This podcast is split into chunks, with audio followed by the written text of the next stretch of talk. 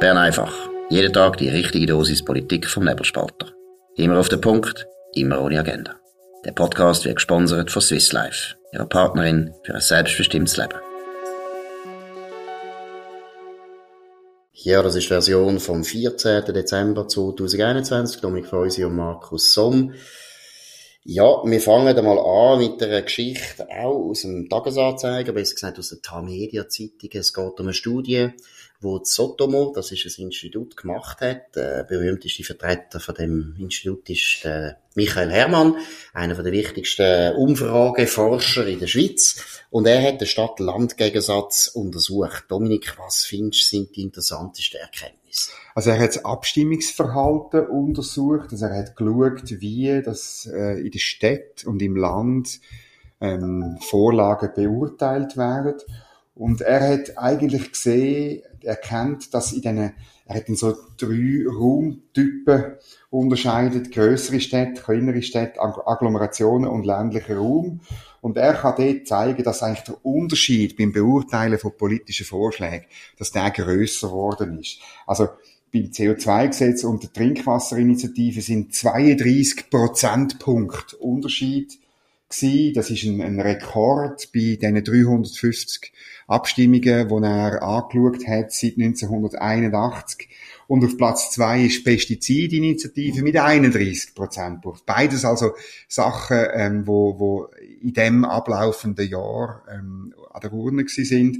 Und, und das sind, das sind Höchstwerte. Und er, er sagt, oder, ähm, das zeige, dass äh, letztlich der Graben tiefer geworden ist. Was er aber auch sagt, ist, dass es zwischen der Stadt und dem Land gibt es eben so die kleineren Städte, Agglomerationen und so, wo umkämpft sind, wo das alles nicht ganz so eindeutig ist, oder? Darum sagt er dann in der Schlussfolgerung, die SVP, wo ja seit der 1. August Ansprache von ihrem Präsident äh, Marco Chiesa die auf dieser Karte ein bisschen spielt, es eigne sich nicht, der den, den Stadt-Land-Graben eben zu bewirtschaften. Das muss ja dann fast sein am Schluss. Gut, erstens würde ich jetzt kritisch anmerken, natürlich die Pestizidinitiative ist schon ein, ein Spezialfall, oder? Das hat natürlich das Land und die Landbevölkerung viel stärker betroffen. Der Bauernverband hat dort eine unglaubliche Mobilisierung angebracht. Jetzt könnte man ja sagen, es seien Eintagsflüge. Was ist dein Eindruck? Würdest du sagen, es ist etwas, was schon länger da ist und auch länger wird dauern? Oder hat es jetzt nicht einfach auch mit diesen Abstimmungen zu tun, verbunden vielleicht mit der Corona-Krise, wo das natürlich auch noch ein bisschen akzentuiert hat, der Gegensatz? Was ist dein Eindruck? Ich glaube, immer wenn man davon redet, dass die Bauern ihre Mobilisierung angebracht haben, oder? Dann finde ich, muss man immer, muss man immer daran denken, dass Bauern in diesem Land ja nicht einmal mehr 5% sind. Das heißt, was heißt denn Mobilisierung von Bauern? Heißt ja immer, dass es den Bauern gelingt, Menschen, die gar keine Bauern sind, dafür zu gewinnen, dass sie für bäuerliche Anliegen stimmen oder dass sie sich irgendwo durch einer Argumentation anschliessen, eben von, man soll jetzt der Landwirtschaft nicht noch die Vorschriften machen und so weiter, oder? Und, und das heißt, und das machen die Leute ja nicht, weil sie irgendwie von Bauern abstammen. Das meinen Linke dann immer, ja, die Hälfte der Schweizer ist irgendwo noch im Herzen Bauer. Das stimmt nicht. Sondern es hat damit zu tun, dass man offensichtlich kann Schwingungen, Gefühle, Emotionen, aber auch rationale Argumente äh, überbringen, oder? Und das heißt eben, dass Leute nicht einverstanden sind mit dem, was geplant ist, bei der Trinkwasserinitiative, bei der Pestizidinitiative. Ja, das ist interessant. aber ich glaube, ich weiss jetzt nicht, ob das eben wirklich einfach ein bisschen eine Verzerrung ist, weil das jetzt gerade ein Anliegen war, wo die Landwirtschaft stark, ähm, betrifft und dass die Landbevölkerung, auch wenn es nicht Bauern sind, eine gewisse Nähe haben zu den Bauern, zu dem Lebensstil, zu dem Wirtschaftsmodell, leuchtet mehr grundsätzlich ein, oder? Weil letztlich leben ja auch, ich meine, die Subventionen, die in die Landwirtschaft kommen, die sind auf dem Land natürlich auch spürbar ja, bei Handwerkern, bei Lehrern, also alle leben ja dort auch ein bisschen von diesen Landwirtschaftssubventionen.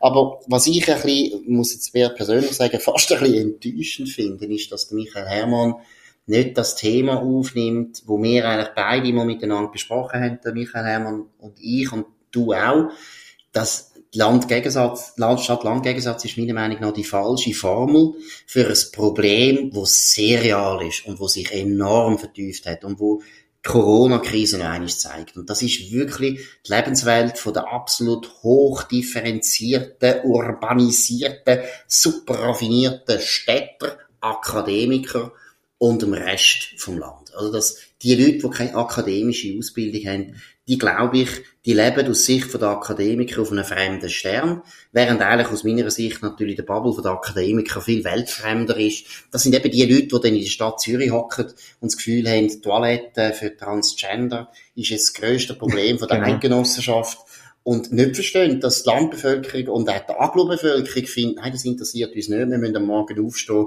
und arbeiten. Und zwar vor der 8. Wie der vor der 8. Nicht genau. so wie der Cedric Wehrmuth, der am genau. 8. langsam aus dem Bett, also ein bisschen, sich schält. Ein bisschen tust du Michael Hermann Unrecht, weil er in, in dem Artikel gefragt wird vom, vom Stefan Hähne, vom, vom, von Tamedia.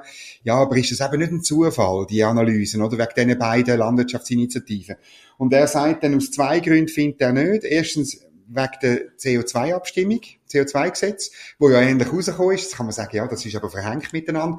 Und das zweite Argument, das er bringt, ist, dass er sagt, ja, er hat schon auch von der Messung her das Gefühl, dass die Städte eben nach links gerückt sind, dass sie eben akademischer geworden sind, oder? Dass die grüne, das grüne Thema wichtiger geworden ist. Und eben, äh, er sagt dann eben, während das politische Profil vom ländlichen Raum in den letzten 30 Jahren praktisch gleich geblieben ist, sind Städte 2019 bei den Wahlen deutlich überproportional nach links gerückt und das führt dann eben zu einer Dominanz von städtischen Diskurs, zum Beispiel auch zu Gender, also er erwähnt genau das gleiche Beispiel wie du. Und das hätte die Wahrnehmung auf dem Land verstärkt, von der Stadt bestimmt zu werden, überstimmt zu werden und Gut. das hätte ich gerade vertieft. Gut. Von dem her sind wir nicht so weit Nein, auseinander. Da haben Unrecht da, das stimmt. Aber was ich noch interessant finde, ist, der Test für mich ein bisschen, ob das stimmt, was wir jetzt da alle ein bisschen das Gefühl haben. Spüren, ja. Ist das Mediengesetz, oder? Wenn du, wenn du ja. Gegner vom Mediengesetz, denen würde ich jetzt das auch so sagen. Ihr müsst unbedingt den anti-urbane Furor, wo auf dem Land ist, außerhalb von der Stadt Zürich, müsst ihr anheizen. Weil die verdammten Zürcher Medien, die gehen ja den Diskurs vor. Es ist ja nicht Basel. Es ist ja nicht Bern. Es, es ist, ist nicht St. Gallen. Es ist nicht Luzern. Es ist alles in Zürich im Zürich. Und wir kennen die 300 Leute alle persönlich, die das machen. Ja. Das sind absolute Aktivisten. Das sind Radikalinskis. Ja. Die haben aus Langweile, aus Unfähigkeit haben die Vorstellungen, politische Vorstellungen, die so nicht mehrheitsfähig sind. Und die werden jetzt dank dieser unglaublichen Zentralisierung, und das ist wirklich ein neues Phänomen, wir können ja das sagen als Basel Zeitung, ehemalig. Ja, ja. Aufgesogen. Die Zentralisierung hat sich in den letzten zehn Jahren massiv verschärft mit der CH Media, mhm. wo natürlich, obwohl sie in Aarau sind, und es stimmt, man merkt ja dort, dass sie in Aarau sind, ich finde, die haben ein bisschen mehr noch Verständnis für die Regionen, aber trotzdem, die Zentralisierung von der Tamedia ist massiv. Bei der SAG läuft es ja auch in die Richtung, es wird immer mehr zentralisiert auf Zürich. Zürich Zeitung müssen wir nicht erwähnen, Ringe ist immer schon Zürich gewesen, und die Dominanz von der Zürcher mhm. Medien glaube ich, führt dazu, dass die Leute auf dem Land eben das Gefühl haben, wir lesen hier Zeitungen. Ich meine eben zum Beispiel Berner Zeitung. Ich meine, es gibt den Berner Oberländer, glaube ich, oder? Und das Thuner Tagblatt. Genau. Das wird Alles an der Wertstraße in Zürich gemacht von irgendwelchen ja. 29-jährigen Vogue-Frauen, die dann das Gefühl haben, in genau. Kandersteg versteht man, was sie schreiben. Ja. Also darum ist es natürlich interessant, oder wie Simonetta Sommaruga und die anderen Befürworter von dem Gesetz ganz klar die klassische lokale Karte ziehen und sagen, die müssen Ja stimmen, um den regionalen Journalismus ähm, äh, zu unterstützen. Der ging sonst zu Boden, ist das Argument. Sie kommt dann immer mit der Engadiner Post aus dem Engadin. Also, der letzte, der letzte Lokalzeitung, die es noch gibt. Genau, die letzte Lokalzeitung, die es noch gibt. Und ich habe sie an der Medienkonferenz, habe ich sie ja gefragt, ähm, ja, aber wenn alle die Lokalzeitungen, die es noch gibt, wenn die plötzlich Subventionen bekommen, das, was ja sofort passiert, ist, dass sie attraktiver werden zum Aufkaufen. Also es könnte gut sein, dass die große, dass TH Media dann äh, so eine Engadiner Post eben kauft, weil sie Subventionen bekommt, oder? Natürlich. Plötzlich lohnt es sich nämlich, so einen kleinen Player zu haben im Portfolio. Du kannst nämlich dann das noch ein bisschen besser äh, bedienen, kannst noch ein bisschen die Fläche gehen, oder? Und gleichzeitig sind ja die Arbeitsstellen sind ja finanziert durch Simonetta Sommaruga. Und das wird, könnte durchaus sein, dass es zu einem Konzentrationsschub führt. Aber Befürworter werden bis zum 13. Februar die, die lokale Schiene fahren und nie von diesen 300 in Zürich reden, sondern immer von der Engadiner Post. Gut, und ich meine, das verstehe ich, da würde ich jetzt auch machen als Befürworter. Ich kenne den Medienverband relativ gut, bin selber dort gewesen, ich würde genau die gleiche Kampagne machen, wie das zieht in der Schweiz immer, aber ich glaube wirklich, Gegner müssen den Anti-Zürich-Reflex, und es geht um Anti-Zürich, ich sag's noch einmal, und ich sage das als einer, der die Geschichte von der Stadt Zürich bewundert, und ich finde der Kanton Zürich einer der wichtigsten Kantone der Eidgenossenschaft, in den letzten fünf Jahren hat er sich sehr schlecht entwickelt, sehr schlecht, aber der Anti-Zürich-Reflex muss man unbedingt ausnutzen. Und jetzt kommen wir zu einem anderen Thema. Bevor wir aber zu dem Thema kommen, machen wir noch eine kurze Pause. Flexibel, effizient und zuverlässig. Stückgutware mit Gietzenrander transportieren und profitieren. Ja gut, also was auch wieder interessant ist, ist unsere Post. Unsere Post geht auf Einkaufstour. Dominik, was sind die Einzelheiten? Ja, das ist eine ganz tolle Recherche für unsere Kollegen von der Media Wirtschaftsredaktion. Ich sage das natürlich, weil ich mal den geschafft habe.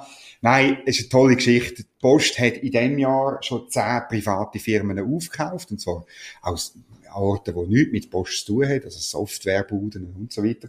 Und offenbar äh, hat sie schon 20 weitere Firmen im Visier, äh, unter dem neuen Verwaltungsratspräsident Christian Löwra, wo der Kapitalismus äh, auch schon hat wollen überwinden, wird jetzt zum, es ist wirklich, das ist wirklich ironisch, es ist, muss wirklich sagen. Das ist, ist Wahnsinn. Das ist Realsatire. Das finden wir natürlich beim Nebelspalter grossartig. Der Christian Löwra, der äh, letztlich jetzt zum grossen Einkäufer wird, zur Hunter-Strategie, oder? Wird, zum Vernichten von KMUs. Genau, genau. Er ist der Grosskapitalist. Man sucht das alles auf. Äh, die Kosten sind auch schon bekannt. Ähm, Insgesamt wird man für das 230 Millionen Franken ausgeben im nächsten Jahr. Bis 2030 sind 1,5 Milliarden Franken im Staatsbetrieb vorgesehen, zum private Firmen aufkaufen. Und das ist ja eine Tendenz, die man an verschiedenen Orten sieht. Ich erinnere an den äh, Stromsektor, wo die bernischen Kraftwerke äh, halb äh, Elektroanbieter im, im ganzen Berner Land, aber auch bis im ganzen Mittelland zusammenkaufen. Ingenieurbuden, die verschwinden, einfach im im, im grossen Staatskonzern. Und das ist eine sehr bedenkliche Entwicklung, weil wir am Schluss ähm, haben wir lauter so Monopol, Oligopolfirmen und der Wettbewerb geht flöten. Aber kann man das eigentlich verhindern? Was, was könnte jetzt das Parlament machen, um ja, ich muss schon sagen, eben der Pseudokapitalismus, der ein bisschen als chinesische Vorbilder ja, genau. äh, erinnert. Der Christian Löwer war vielleicht einmal Maoist gewesen, ich glaube es zwar nicht. Er ist auch mal jungfreisinnig gewesen, muss ja, aufpassen. Jungfreisinnig, ja, das war aus einer Zeit gewesen, wo es noch Maoisten sind. Genau. Dummes Zeug. Aber nein, jetzt mal ernsthaft, was könnte das Parlament machen? Dass man diesen Staatsbetrieb da könnte in Regel schieben, weil ich finde wirklich, sie verhindern natürlich Wettbewerb. Es ist ein bisschen ähnlich wie bei uns, oder? Wir haben ja das gleiche Problem mit den Medien, dass mit wir auch SAG, mit der SAG, die ja. kaufen zwar nicht Medien auf, aber sie tun natürlich Medien auch verdrängen. Was, was ist da die Lösung? Ja, man muss natürlich das Monopol aufheben. Also das Monopol, wo ähm, die Post noch hat, oder? Äh, sei es im Briefverkehr, sei es, glaube ich, bei kleinen, bei kleinen Päckchen haben sie noch äh, äh, faktisches Monopol und ähm, ja, man muss es braucht heute keine staatliche Post mehr. Da bin ich halt. Genau, also da bin ich auch überzeugt, man muss sie einfach privatisieren. Bei der SAG bin ich auch überzeugt, das wäre die beste Lösung, privatisieren ja. von der SAG, weil dann könnte man auch den ganzen digital äh, Streit, wo wir private Medien, auch eine Media, auch ein Ringier, auch eine Zürich Zeitung mit der SAG haben, könnte man den eigentlich beilegen wenn die SRG ganz ein normaler privater Anbieter wäre und dann einfach würde gewisse Leistungen erstellen, wo dann der Staat will subventionieren. Wenn man jetzt zum Beispiel zum Schluss kommt im Tessin, kann man nicht das Fernsehen betreiben, wo sich irgendwo rechnet, dann könnten wir das subventionieren, aber in der Deutschschweiz könnte man das sicher und im digitalen Bereich sowieso. Also wir machen das ja auch im Nebelspalter und wir sind ja nicht angewiesen auf Subventionen. Jetzt noch eines, bei der Post finde ich auch, völlig klar, ich meine, in der Zeit von allen diesen privaten Postunternehmen und so weiter, was es gibt. Wir wissen alle, unsere Post kommt ja auch ohne Schweizer Post, also die braucht es auch schlicht nicht. Gut, was haben wir noch als drittes wichtiges Thema, das wir noch gerne würden ansprechen? Ja, ganz am Schluss müssen wir halt gleich noch ein bisschen über Corona reden, aber bewusst am Schluss und bewusst kurz. Ganz toll, ähm, heute die sogenannten Fachexperten, das finde ich, das Wort ist wirklich auf dem Index, aber das heißt halt im BAG so, oder? Die Fachleute haben heute wieder eine Medienkonferenz gemacht, wie fast jeder Dienstag. Und sie haben etwas gesagt, ein bisschen stolz bin ich schon. Nämlich etwas, was mir gestern, wie gestern, glaube ich, bei Bern einfach gesagt Genau, und du musst es nämlich zitieren, wie das muss man sich auf der Zunge zergehen lassen, wie das wieder gesagt wird. Genau. Der Anstieg bei den Neuinfektionen scheint sich zu verlangsamen. Das ist etwas, wo jede und jeder hat können sehen wo auf der Website vom BAG Zahlen angeschaut hat, und zwar sowohl bei den Neuinfektionen, aber das hat Frau Masserin natürlich nicht gesagt, auch bei der Hospitalisation und bei den Todesfällen, aber eben das gehört nur bei Bern einfach. Aber es ist ja lustig, scheint sich zu verlangsamen. Ja, und ich finde, das sind gerade zwei Sachen, die interessant sind. Das eine ist natürlich das Wort scheint, auf das komme ich zurück. Aber das andere ist verlangsamen. Nein, der Anstieg hat nicht mehr stattgefunden. Es Genau. steigt nicht mehr. Es Null. ist stagnierend. Oder es sogar- ist Verlangsamen Oder sogar rückläufig. Genau, also schon das ist mal falsch. Und das andere finde ich interessant, das scheint sich. Jetzt, das tönt ja so pseudowissenschaftlich ausgewogen. Das Interessante ist einfach, dass man vom Bund immer nur solche Sachen hören, wenn es um positive Nachrichten geht. Dann ist es immer, es scheint, wir sind nicht sicher, wir müssen das noch abklären und so weiter. Wenn es aber zum Beispiel um Omikron geht, wo es wahrscheinlich auch so aussieht, als wäre Omikron weniger gefährlich als Delta.